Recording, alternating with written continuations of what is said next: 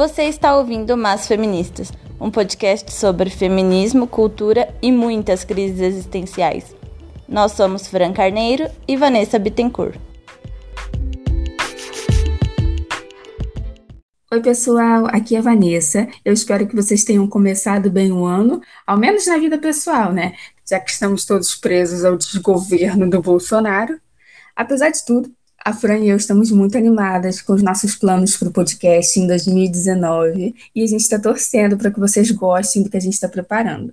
Agora, em janeiro e fevereiro, nós ainda estaremos em ritmo de férias, mas nós temos pensado muito em vocês, imaginando se, assim como nós, vocês também estão vivendo ou desejando viver uma fase de recomeço ou mudança, ou ainda processando alguma mudança de 2018 ou, quem sabe, anterior. Eu fico muito empolgada com esse tipo de conversa porque a minha vida foi marcada por mudanças de casa e até de estado. Eu me mudei mais de 10 vezes antes dos 18 anos. E entre chegadas e partidas, sabe como é que é, né? Pessoas para conhecer, escolas para me adaptar, ruas para memorizar, sotaques diferentes, enfim, novos começos. Um novo calendário é um excelente estímulo para pensar em recomeços. Por isso, temos o prazer de apresentar a vocês a primeira série do nosso podcast uma série em dois episódios. Vamos ouvir histórias de recomeço e mudanças desejadas ou imprevistas nas vidas de mulheres incríveis. Spoiler: nem todas são brasileiras. No episódio de hoje, vamos ouvir depoimentos sobre recomeço profissional, independência, luto e luta.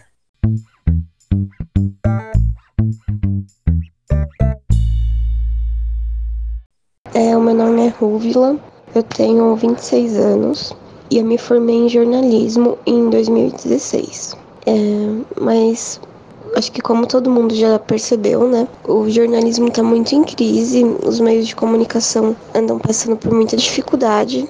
É, as grandes empresas, né, como Abril, por exemplo, fechou várias revistas, demitiu muita gente. Cada vez mais as redações estão minguando e ficando mais escassas, né?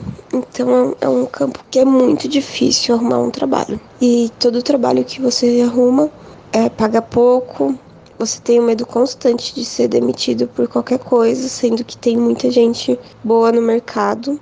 Tem muito jornalista sem emprego, muito mesmo, e sempre bate aquela insegurança se eu realmente sou boa para fazer aquilo que eu tô fazendo ou se é, eu tô lá só por por pouco tempo, se, sabe, é uma insegurança desnecessária que só torna o trabalho muito estressante e torna o profissional estressado, ansioso, deprimido.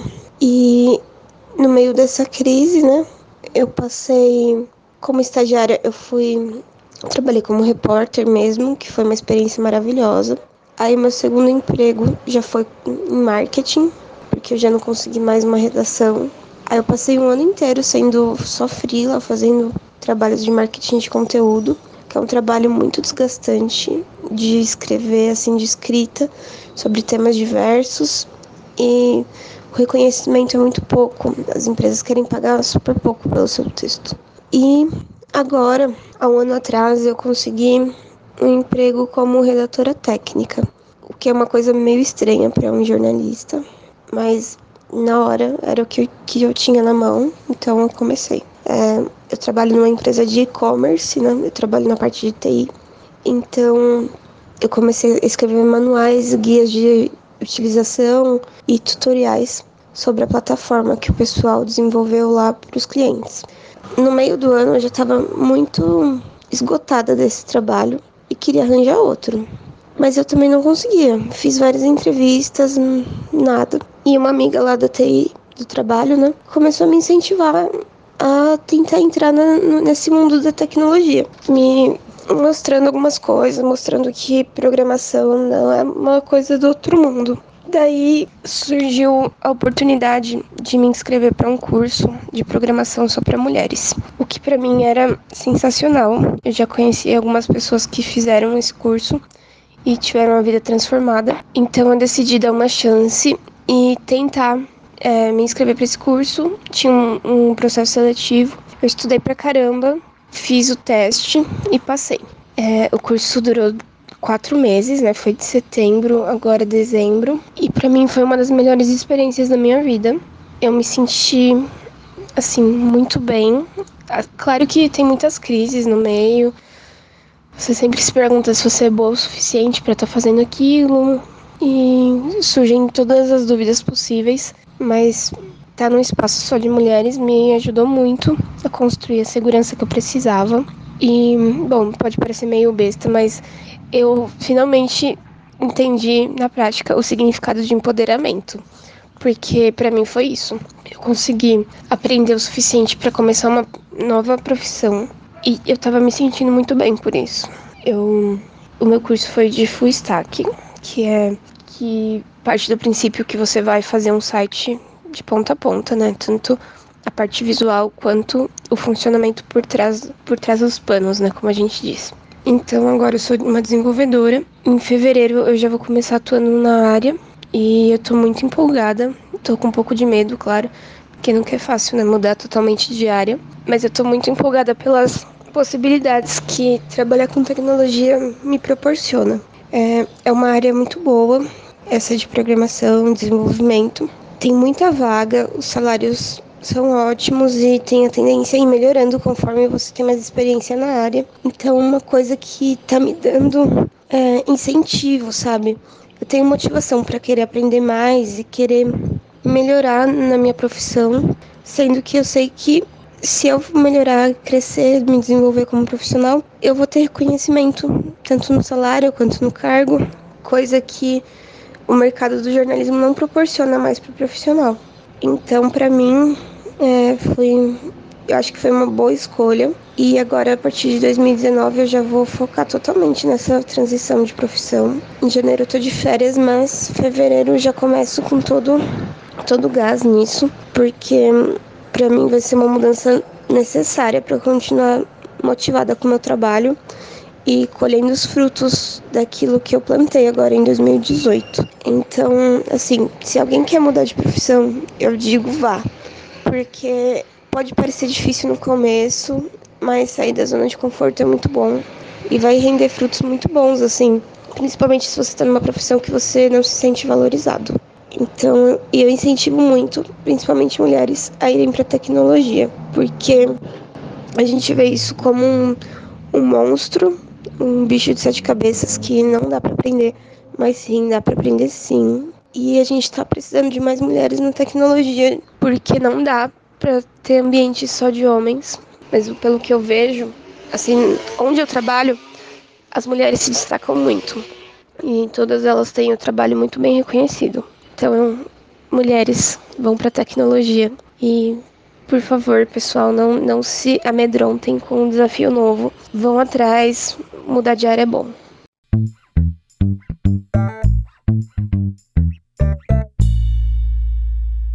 Olá, pessoal da Podosfera, do Mars Feministas. Meu nome é Bianca Sakai. Eu estou agora no momento de me encontrar ou me reencontrar, não sei ainda muito bem. É, eu fui mandada embora em agosto. Eu trabalhava numa empresa grande, uma empresa multinacional. Eu fiquei seis anos e meio nela, né? E teve um corte e me tiraram da equipe. Esse, é, é, essa, essa quebra, né, essa, essa coisa que aconteceu na minha vida foi muito engraçada, porque me fez pensar bastante, me fez refletir bastante. Porque eu, eu vinha de uma. No, no, meio que no modo automático, vai, digamos assim, do modo tradicional do que é vida. Né? Então, eu estudei, eu tive o privilégio de, de, de estudar em uma escola particular, uma escola boa, graças à minha mamãe a grandes sacrifícios. É, eu tive uma boa educação que me que eu tive que fazer. Eu ainda fiz um ano de cursinho e tudo isso me deu a oportunidade de entrar numa faculdade boa, numa faculdade pública. Né? Eu fiz publicidade e propaganda na USP e enquanto eu estava estudando, é, eu comecei a estagiar em empresas. Eu fiz um estágio curto primeiro, depois entrei no outro programa de estágio, que era um programa um pouco mais né, parrudo. E aí eu fiquei naquela briga, naquela, naquela briga não, naquela expectativa, que eu não briguei com ninguém, na verdade. Eu fiquei só naquela expectativa, poxa, será que vão me efetivar? Será que não vão? E eu consegui, que me, eu consegui ser efetivada na empresa, fiquei três anos e meio trabalhando em comunicação. E depois eu mudei para essa minha outra empresa, fiquei seis anos e meio nela. Eu comecei como marketing, comunicação e marketing, acabei virando relações públicas. Então eu sempre trabalhei com comunicação, né? Não me arrependo, não. Comunicação é a minha área mesmo, tô, tô no lugar certo. E foi muito engraçado que depois de 10 anos, né, de, de vida corporativa, de reuniões, de hierarquias e de trabalhos e ah, espírito de equipe, engajamento, blá blá, eu me vi fora, um pouco fora, né, desse desse mundo. E foi bacana, porque foi um momento para eu eu pensar, para eu me encontrar ou me reencontrar, eu ainda não sei muito bem. Na verdade, essa, a minha reflexão ela já vinha acontecendo um pouco, um pouco antes da minha demissão. Com uma amiga minha, a Heloísa, que ela, inclusive, ela saiu da empresa por opção dela, não porque quiseram que ela saísse, mas a, um, por opção dela, ela acabou indo estudar nutrição, né? E ela largou a vida corporativa, ela, tá, ela focou nisso. E a gente vinha tendo uns papos legais sobre, poxa, será que é isso mesmo que eu quero? Continuar a vida corporativa? É, onde que eu quero chegar em vida corporativa? Se eu quero virar gerente, diretor, presidente de uma empresa? Né? Então, era uma reflexão que já, já vinha rolando aí de uns tempos para cá e agora eu fui forçada realmente a pensar de verdade se eu quero continuar nisso ou não. E foi muito engraçado porque um mar de opções se abriu para mim de repente, com, poxa, com o dinheiro da rescisão, com o dinheiro do FGTS que eu tinha, é, eu pensei, putz, eu posso fazer cursos, eu posso viajar, eu posso passar um tempo fora no exterior que eu sempre quis, eu posso abrir uma empresa nova, eu posso uh, virar fotógrafa, eu posso ir para uma agência, eu posso fazer o que eu quiser. Né? Então, essa foi meio que a primeira, um dos primeiros pensamentos que eu tive. Mas é engraçado que logo depois, logo em seguida, eu me senti perdida, né? E não só pelo mar de opções que eu tinha, mas pelas opções que eu tinha e pensando em quais, quais valiam realmente a pena eu tomar. Então, é, eu pensei muito em. Na minha idade, eu tô com 31 anos. Se. Poxa, eu tinha um cargo legal na empresa, será que eu, eu realmente eu quero parar por aí e seguir outra carreira, seguir outra coisa? Ou será que não, eu quero continuar em empresa mesmo? Porque isso é o que eu sei fazer melhor, né? Eu, eu afinal, estou há 10 anos nisso, né? Mas é, será que eu, eu realmente era feliz lá? Enfim, as coisas começam a entrar em jogo, né? Você começa a colocar as coisas na mesa e você começa a colocar um pouco mais o seu pé no chão. Então, assim, eu ainda estou pensando o que, que, eu vou fazer. Eu estou fazendo alguns frilas, em agência, eu alguns freelas com alguns amigos meus, todos ligados à comunicação. O famoso mandar jobs, né? E lógico, não estou ganhando a mesma coisa do que eu ganhava quando eu era contratada, mas assim, tá me ajudando e tal, e dá para me segurar nesse tempo de, de reflexão. Então eu comecei a ter aulas de fotografia, buscar aulas de fotografia, não profissionalizante nem técnico, mas aulas livres mesmo. Até mesmo antes de ser mandado embora. E quando eu fui mandada embora, eu pensei, não, eu vou. Cara, esse é um, é um caminho super possível. E então, pô, vou investir. Comprei uma câmera profissional, eu tô agora investindo ainda mais equipamento, em flash, em lente.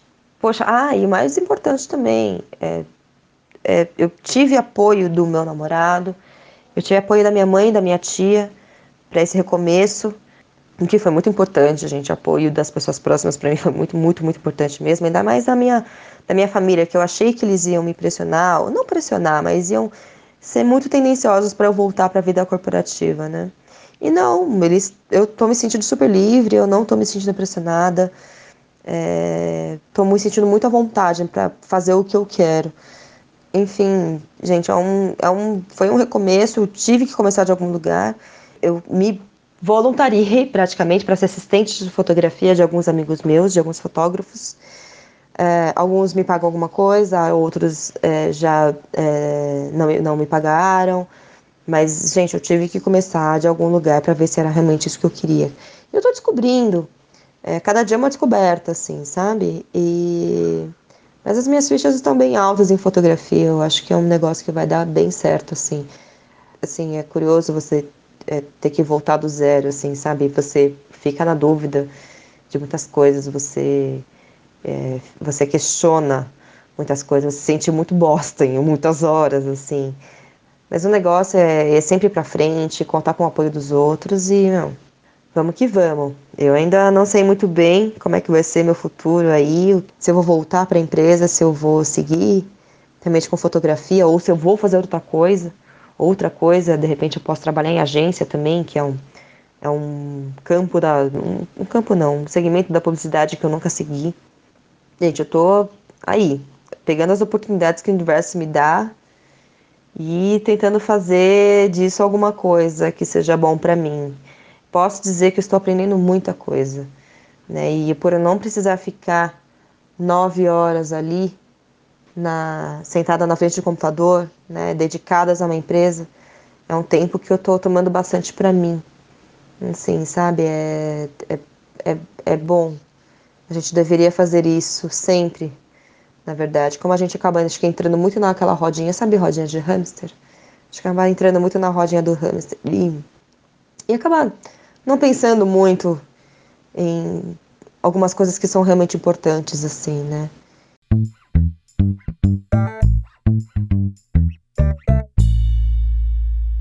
O meu nome é Denise, com dois S. Um, nasci em Cabo Verde, mas vivo em Portugal há cerca de 26 anos, mais ou menos. Portanto, vim para cá quando ainda era muito nova. Um, a nível de mudanças, o que é que as mudanças na minha vida, o que é que significaram? Um, como mulher, significou uma espécie de independência. Uh, não é uma espécie de foi independência porque estava habituada a ver em casa dos meus pais, sou a filha mais velha, tenho que obedecer a certas regras que fazem parte de uma, de uma família com uma figura patriarcal muito forte. Uh, e então quebrar esse molde e ser a primeira a sair de casa para viver como outra pessoa foi uma mudança, foi um passo muito grande para mim, porque eu estou a ver com o meu namorado, mas não somos casados, e isso, para, para, nos olhos do meu pai, foi um choque muito grande. Uh, porque na, na mente dele só vale a pena sair de casa quando é para constituir família. E isso gerou muita discussão uh, e, muito, e muito mal-estar, de certa forma. Portanto, isso sim foi um passo muito grande e foi uma mudança muito grande na minha vida, ter conseguido esse passo de, de independência. E hum, ver agora, e, e, agora acho que sou verdadeiramente adulta, não é? Porque nós dizemos sempre, ah, quando, quando tens 18 anos é que é, ou quando tens 20 anos é que és adulto. Não, tu és adulto quando sais de casa e já tens responsabilidades deste nível, como eu tenho neste momento, e eu sinto-me verdadeiramente adulta e senhora das minhas decisões.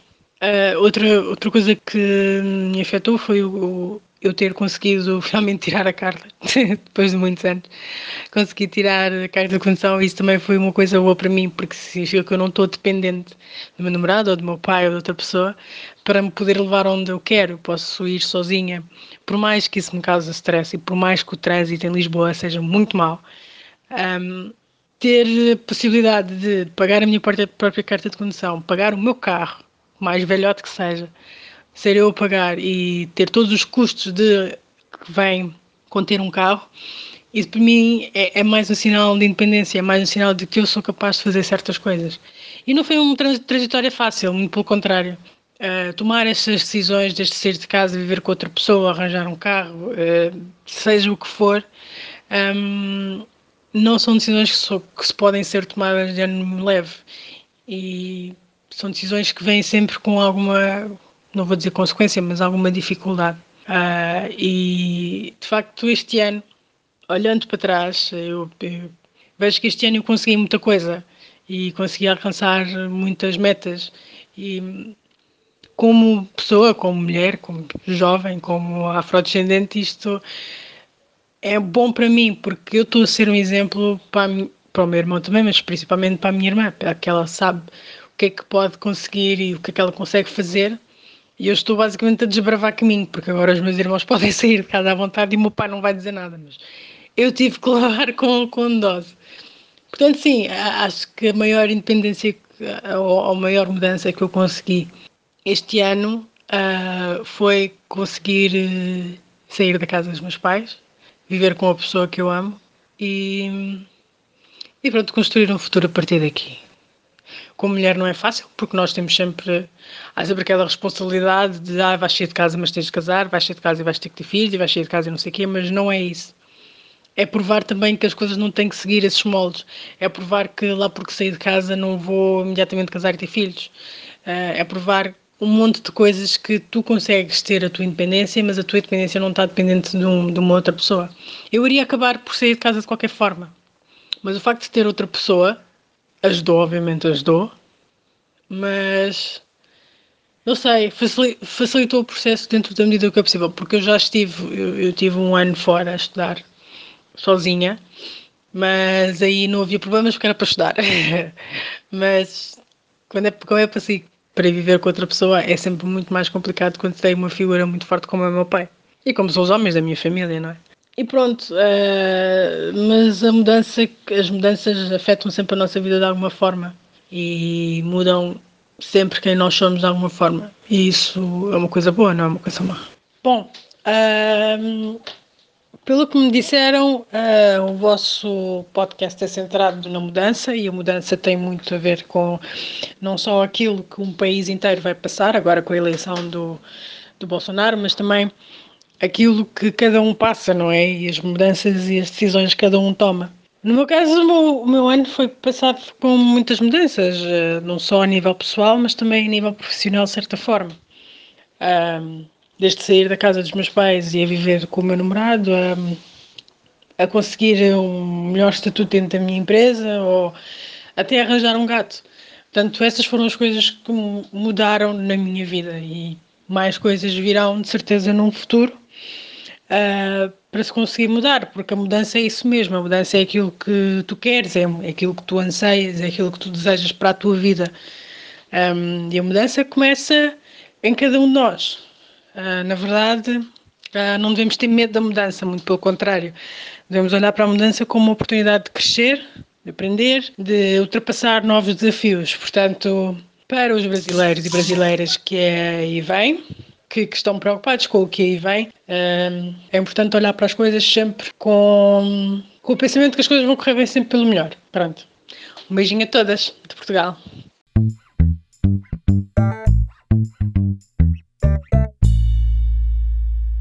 Meu nome é Josilane, tenho 39 anos, sou uma mulher negra, formada em geografia e em psicologia. Minha vida sempre foi marcada por mudanças. Aos 12 anos, eu passei pela mudança de ter que disputar a vida com os adultos. Tive que trabalhar. Aos 15 anos, eu passei pela mudança que o luto proporciona. Isso foi com a morte do meu pai. Aos 25 anos, eu ingressei na universidade. Fui fazer licenciatura em geografia. Aos 28, eu mudei de cidade. Fui morar em São Bernardo do Campo, porque eu sou natural de São Vicente, litoral de São Paulo. Aos 30 anos, eu ingressei na faculdade de psicologia, minha segunda graduação. Aos 37 anos, eu passei novamente pela mudança do luto com a morte do meu irmão. Aos 38 anos, eu mudei de emprego. Eu saí da rede pública estadual, no qual eu lecionava, para o ensino fundamental 2 e ingressei nas duas prefeituras que eu trabalho hoje. Na prefeitura de São Paulo, no cargo de professora de geografia para o ensino fundamental e médio, e ingressei na prefeitura de São Caetano. Hoje eu atuo como psicóloga na prefeitura. Hoje, aos 39 anos, eu estou passando novamente pela mudança do luto. Hoje, o luto da morte da minha mãe. A minha vida, a minha trajetória de vida, ela está marcada por lutos e por lutas. Tanto o luto quanto as lutas são processos coletivos. Hoje eu consigo perceber que os nossos passos vêm de longe. E em nome do legado que eu recebi de todas que vieram antes de mim, essa mudança e essa luta continuará por mim e por todas nós. A gente espera que essas histórias tenham inspirado vocês e ajudado vocês a se reconhecerem de alguma forma e reconhecerem alguma parte importante da vida de vocês. E esperamos que vocês tenham gostado tanto desse episódio quanto a gente e que vocês gostem da segunda parte que vem em fevereiro. Para falar com a gente, dar sugestão, fazer alguma crítica, é só encontrar a gente no Twitter, onde somos Masfem Podcast, no Instagram Mas Feministas Podcast, o nosso Gmail é masfeministaspodcast.gmail.com e todos os nossos episódios e as nossas referências estão no nosso Medium, medium.com barra masfeministas. Um beijo, até mais. Tchau!